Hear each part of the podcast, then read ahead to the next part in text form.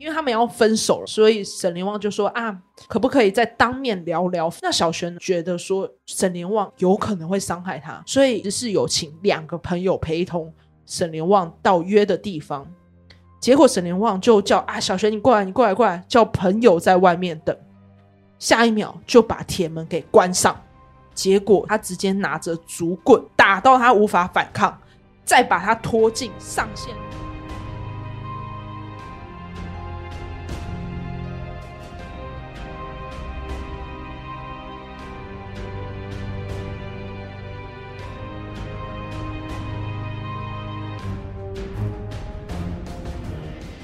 大家好，我们解压说，全台最不解压解压说，对，我是 A 梦，我是阿宇。那在听我们 Podcast 开始之前呢，记得去你收听的平台留言评分。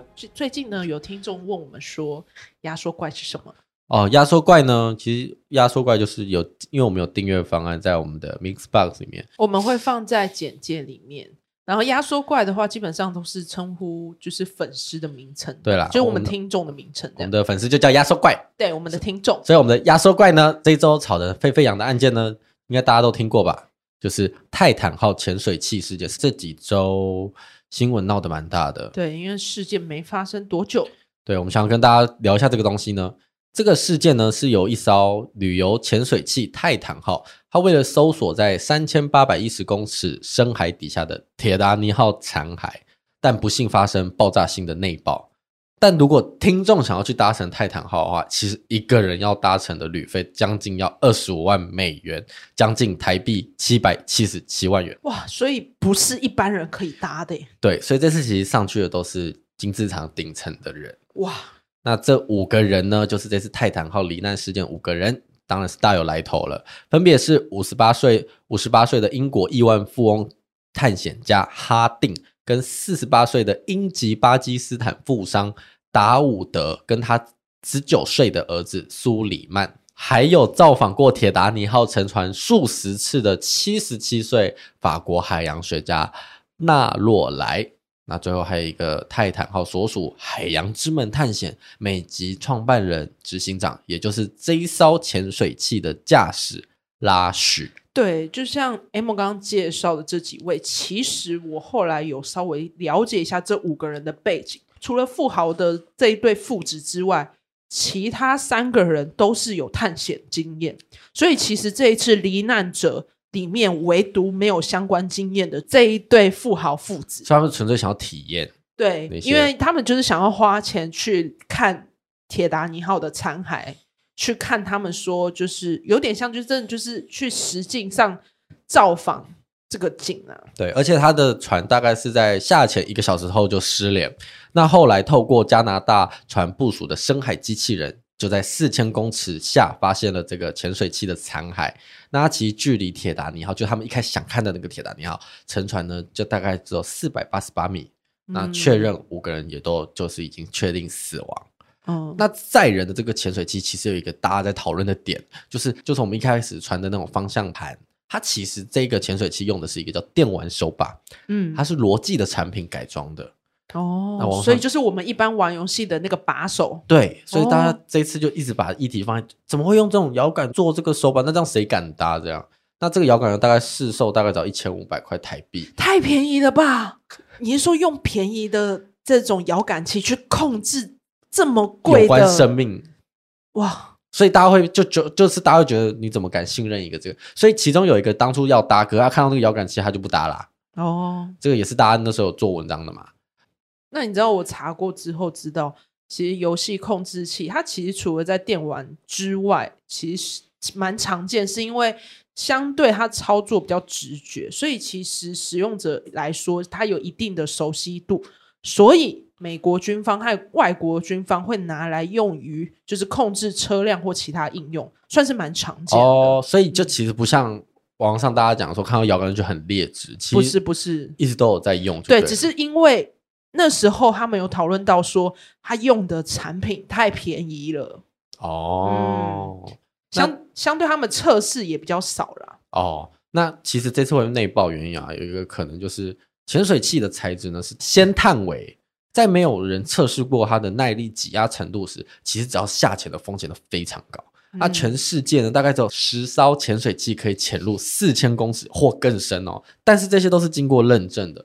那泰坦号没有通过测试呢，就在设计跟制造时，其实都没有人在监督。什么？这么夸张？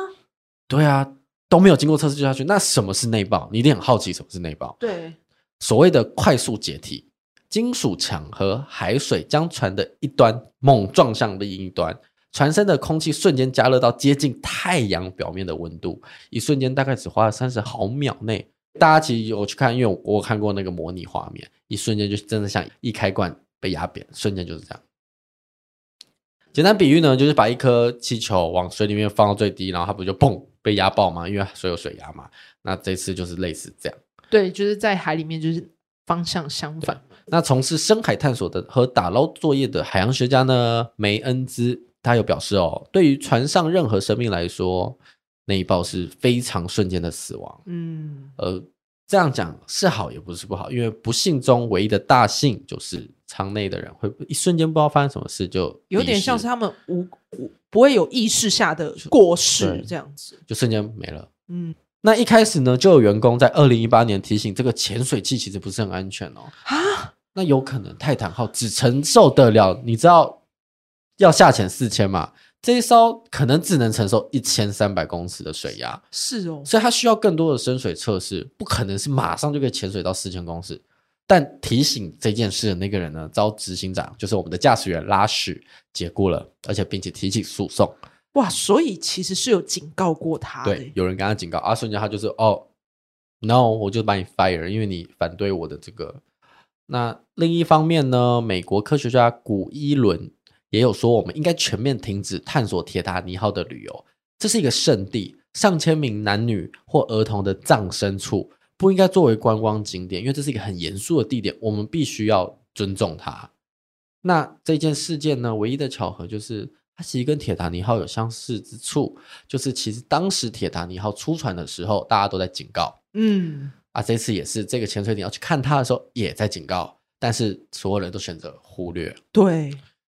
所以这一周的新闻就刚好分享到这边，这样我真的觉得，就是泰坦号这个事件，大家都在讨论，讨论到就是每一次打开手机，大家都在讲这个事件。对，而且最有名的就是那个拉许，他不讲过、嗯、探探险就是不要担心玩命啊。对啊，可是这种心态就是带大家一起去死啊。对啊，一千三百公尺的东西，然后你要下潜到四千。啊，那这一集新闻呢，就分享到这边。回到我们这周要分享的社会案件，A 梦喜欢吃大肠包小肠吗？大肠包的好吃啊！啊，你会喜欢吃大肠包小肠哦？是啊，我不喜欢吃外面那一层，我只喜欢里面的小香肠。所以你不喜欢吃米肠？我不喜欢吃米肠，米肠很香哎，而且有那个花生，我觉得会消化不良。那因为为什么会提到这个呢？因为这一周分享的案件是一间卖大肠包小肠的老板的事件，那他位于在台中所发生的。那这个老板呢，他就落下一句：“反正杀一个也是杀，杀两个也是杀”，就威胁着两个无辜的母女生命。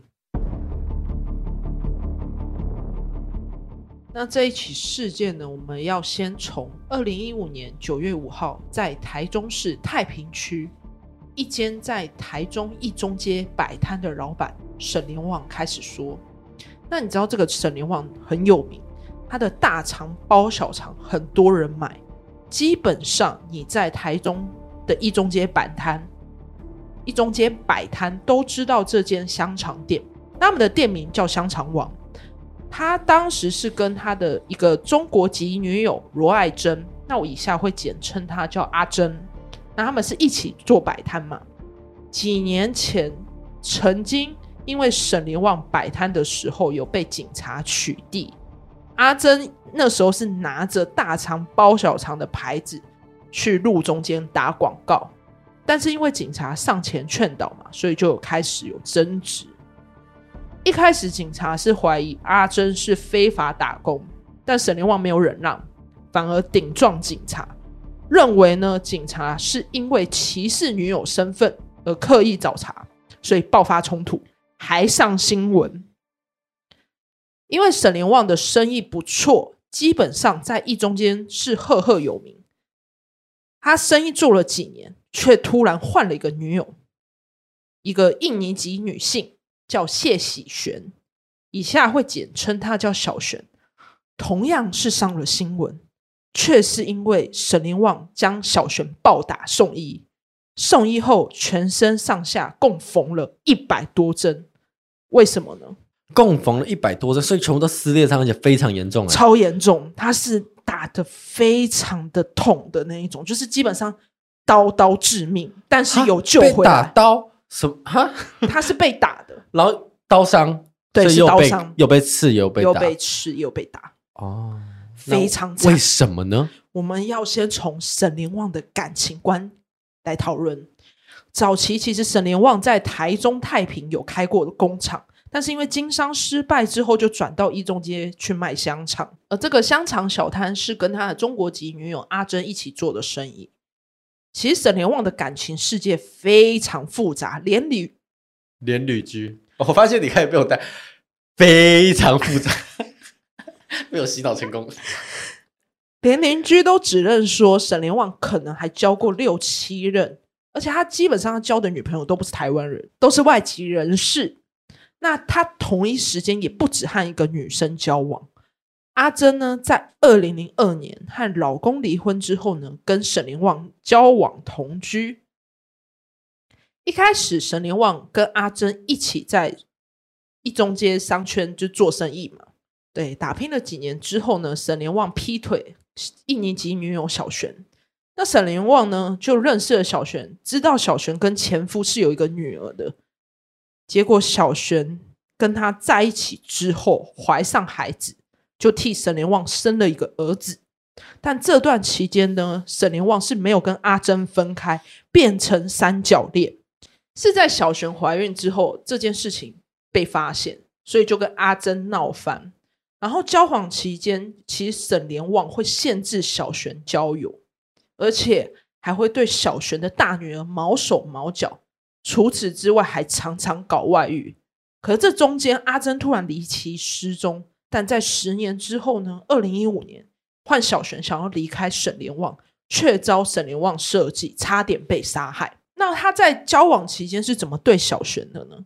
一开始，老板娘是阿珍嘛，小璇就来香肠王工作。两到三个月之后，沈连旺突然跟小璇说：“啊，老板娘太忙了啦，所以没办法过来。”小璇就说：“这时候沈连旺就对他展开追追求，就明确告诉他说：‘啊，他跟阿珍已经分手了，他们就在一起十多年。’沈连旺就在小璇生完孩子之后同居。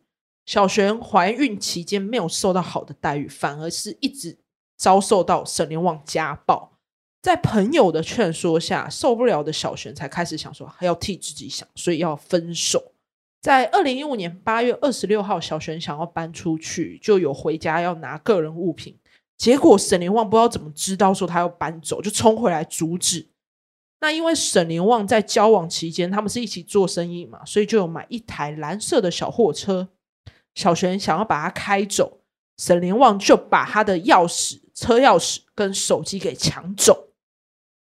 然后他们又突然在二零一五年九月五号。下午两点多，在台中太平区的中和街的透天处，因为他们要分手了嘛，所以沈廉旺就说啊，可不可以再当面聊聊分手和过户的问题？想说车子就是就是要把它归还给沈廉旺，所以就用这样的借口说啊，我顺便要还你手机跟钥匙，所以约了小璇见面。那小璇呢，就一直觉得说沈廉旺有可能会伤害他，所以。要讨论分手的跟过户的问题，其实是有请两个朋友陪同沈廉旺到约的地方。结果沈廉旺就叫啊，小璇你过来，你过来，过来，叫朋友在外面等。下一秒就把铁门给关上，然后就是只留沈廉旺跟小璇在铁门里面。沈旺开始就在劝他说啊，可不可以复合啊？我们再讨论一下啊。小璇拒绝。结果沈廉旺就忍不住，他直接拿着竹棍或者是铁的东西，连续攻击小璇的头和身体，打到他无法反抗，再把他拖进上仙式冰柜，关上之后，就他把小璇丢进去，关上之后呢，他拿了一个很重的东西压在冰箱上之后离开。然后小璇他就用尽力气呢，在冰柜内一直想要把冰柜门踹开。就是你知道那个上掀门盖，基本上如果压上去，其实是很难推开的。对啊，对。然后沈连旺就听到嘛，就是听到他又要打开的声音，就回头继续殴打在冰柜内的小璇，直到他无法动弹才关上。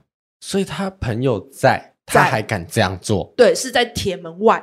哇，他也很敢。所以他朋友听到之后就马上报警，因为听到声音嘛，哦、就听他有在尖叫啊。可是因为那时候叫的时候，就是因为小璇一直在里面，后来是没有声音。所以警方到现场的时候，就是得知说啊，小璇被关在里面了。然后他说他有听到他呼救，所以警方一开始到现场是先敲门，里面有没有人？里面有没有人？但一开始非常安静，是没有回应。直到警方持续拍打请求，他就边请求叫消防员要来协助破门支援嘛。然后直到消防队到了要撬开前，沈连旺才自己把铁门拉起来。然后警方就进去查嘛，发现哎，什么都没有人，加上屋内非常杂乱，几乎就是那种仓库，就里面全部都是东西，但是没有看到人影。然后警方就有现在出来向报案人询问，就报案的朋友就说，小璇真的没有出来，就是人真的没有出来，就是他们看到他进去，但又没有出来，人不见了，所以警方才又再进去一次，才发现。想从冰柜爬出来的小璇满身是血，几乎奄奄一息。就是他用尽他最后的力气要推开那个门，所以警方才发现他被关在那个上仙式的冰柜，紧急送医。他全身被缝了一百多针，警方就将沈连旺逮捕。逮捕的时候，沈连旺就否认说：“哦，他们只是因为感情纠纷呢，所以用木棍打他。”然后他说：“冰柜是小璇自己爬进去，是小璇自己摔倒才这么严重。反正就是沈连旺就矢口否认说小璇不是他伤害的，就对。而且他还一直在说小璇就是想要搞他，所以才把自己弄成受伤成这样啊什么之类的。然后一开始他那个什么小璇，他朋友有疑惑说：啊，你们又没结婚，为什么不分开？可是小璇就一直说不能离开。”让朋友感觉小璇跟沈连旺之间是有隐情的，然后在朋友一直问、一直开导下，小璇才跟朋友坦诚说，是因为沈连旺一直威胁他，再啰嗦就把你丢掉。原来是因为十年前曾经沈连旺在他面前弃尸过，弃尸？对，他弃尸过，而且还威胁他说，杀一个也是杀。杀两个也是杀，导致小璇不敢随便离开沈连旺。不会是那个失踪十多年的阿珍吧？没错，我们要继续看下去，那个尸体到底是谁呢？阿珍，我们要先来讨论到在彰化和美镇的杨子错溪的一个无名尸。那你知道这里的溪水主要是提供给农作灌溉，那这个区域其实大多都是农田或工厂。在二零零五年八月二十五号这一天，有一名老先生每天都会经过这里来运动。他每天都会骑脚踏车经过这里，结果发现一具女裸尸漂在水面。就是他说，偶尔会遇到有人在这里选择跳河自尽，因为这个区块算是人烟稀少，所以有些人会选择在这个地方结束他的生命。所以一开始是研判说，哎，是不是自杀的可能？可是你知道自杀有几个情况会去评估说他是不是自杀？第一，河边是没有任何衣物或车子，然后用了 DNA 检验呢，也是无法查出此女尸的身份，没办法查出身份嘛，所以只能将女尸葬在和美第十六号公墓等待结果。然后一等呢就是十年起跳。这时候我们就要讨论到阿珍这个事情。阿珍她是一九九二年。二十一岁嫁来台湾，离婚之后呢，就跟沈连旺一起做香肠王的生意嘛。那她其实会离婚的原因，也是为了跟沈连旺在一起。离婚后，他最亲密的人也只有沈连旺。毕竟你要想从中国来台湾，也是没有什么朋友，所以基本上沈连旺就是他的全部。十年前，阿珍就算是跟他的小孩分开，也是时不时会回来看他。结果警方一调查阿珍，发现他已经将近十年，从二零零五年开始，他的信用卡啊、就医记录、银行资料是完全没有使用，连在中国大陆的家人也没办法跟他联系上。曾经阿珍的哥哥还有写信写信给时任警政署的侯友谊求助，所以就有记录嘛，就确认说，哎。原来阿珍是真的失踪这么多年，可是失踪多年，沈连旺竟然没有报警。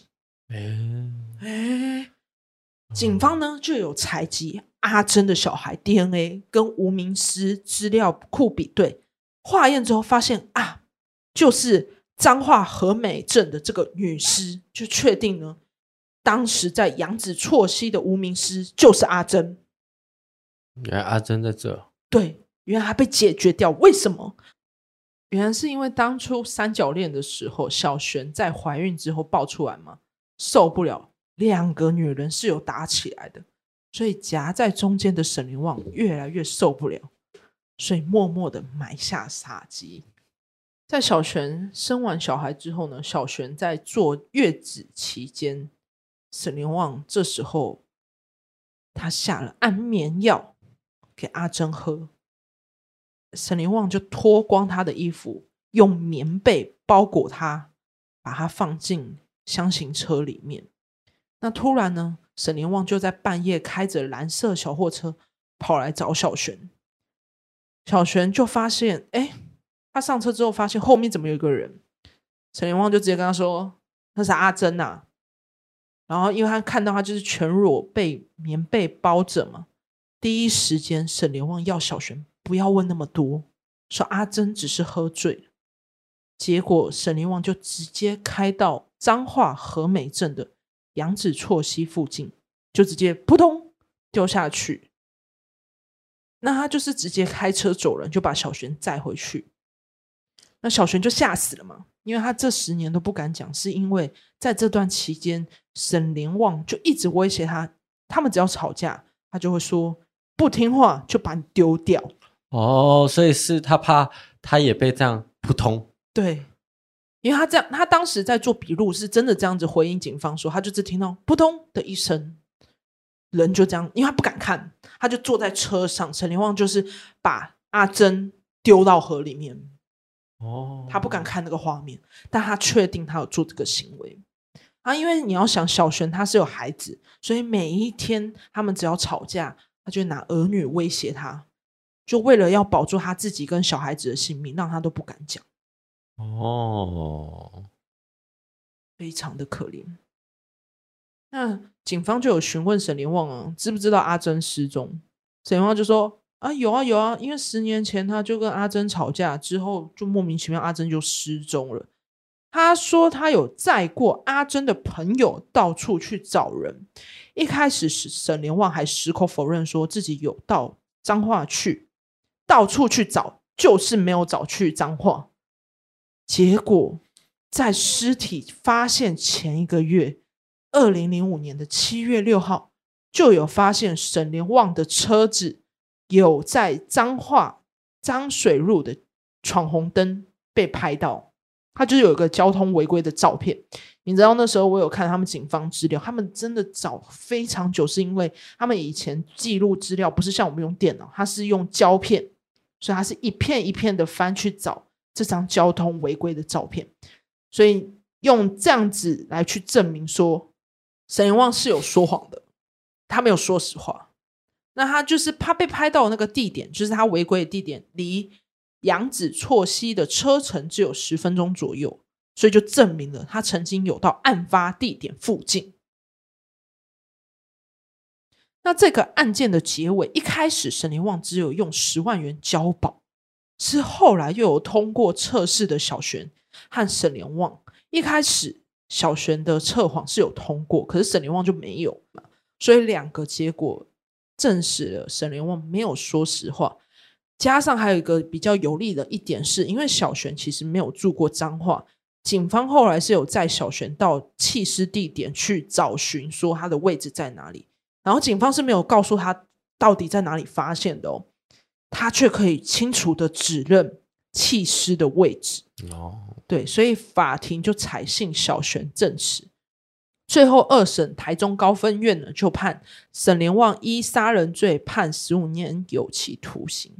目前驳回上诉定谳，基本上是定谳的。因为其实前期他还有所谓的伤害罪，因为你看哦，他也有伤害小璇嘛，所以小璇的事情的时候，一开始他是用十万元交保，是后来就是认定了他的确有杀人，才依照杀人罪判以十五年有期徒刑这样子。那你知道这起事件为什么会被拿出来报？是因为他有个很有名的玄学问题，真的是你只要去查台中香肠网，所有的案件标题都会讨论到这个问题。那听众就听听就好，就是我们秉持着科学办案。那大家会听到我这前言就知道我要说什么了，就是这起案件有一个最有名的玄学问题。你知道此案件最有名就是他的玄学问题，就是因为小璇呢，他的朋友。是有灵异体质，所以他就听到了，知道阿珍被杀害的遭遇之后，因为他体质敏感，连夜几天都梦到一个女人向他说：“好冷，好冷。”然后他就有去庙里问事，刚好有一名警察连贞姐，他就住，他就去师姐家，就在聊天喝茶，然后那时候就有听到这个信众打来嘛，他们就一起听这个事件，就在问说。就是那个朋友就去问他说，到底是谁杀害了阿珍？然后师姐那时候就有请那叫什么？我们说那个叫什么童？乩童嘛，上次当乩当乩当乩，就有请当乩来。然后他们就是请他来之后，师姐确实有准准确的写出几个重点：阿珍水下男朋友脏话以及大排水沟。这几个重点指出了说，原来阿珍是被男朋友杀害，那她的尸体就是在水下，也是发生在彰化的大排水沟里面。一开始警方其实抱持着怀疑，可是你知道师姐就很突然哦，他就是这样转过去跟那个廉贞杰警察说：“来，我的事情结束了，交给你。”然后警察就秉持着怀疑嘛，毕竟呢还是讲求。科学办案，但是因为在这个师姐的指导下，是真的太具体了，就是连地点位置都讲出来了。可能因为线索具体嘛，所以最后警方是有请这个朋友小慧要到警局报案。哦，对，这起台中香肠网的杨子错西命案才会就是有一些玄学的部分，大家也可以听一下啦。因为有些听众可能还是会比较。秉持着我们要讲求证据嘛，嗯，可是因为在做这个案件的时候，还是有整理到这样子的资料，可以分享出来跟大家讲一讲这样子。哦，原来有啦，几个案子有些都是还是必须透透过一些玄学的把协助才能破案，包括最近的跳楼事件，所以也还好了。所以你会相信，就是灵界的帮助是可以协助破案的吗？啊，不行，不会。也帮帮助不了啊！你你只只能说你梦到或你感应到，但法院不会听啊。确实啊，所以我说，就是警方当时接受到他这样子的资讯，其实他也是秉持着怀疑。对啊，但是他有这么具体的线索，推，所以他也是去试着找找看。啊、就是他因为是死者来拜托拜托他，嗯，拜托那个朋友，因为毕竟他一直出现在他梦里面，说他很冷。然后那时候师姐还说，她说她会很冷，是因为她在水里面。好，那这一周社会案件就分享到这里。那记得呢，去你收听的平台帮我们评分、留言、按赞。那我们的听众压缩怪也欢迎来订阅我们 Miss Bus。我们的压缩怪就是只要订阅我们的方案，我们都会叫你叫压缩怪。好，那记得订阅我们的 IG 呢，加说 IG ZIP 点 TLK。那。我们下期见，我是阿鱼，我是 A 梦，拜拜，拜拜。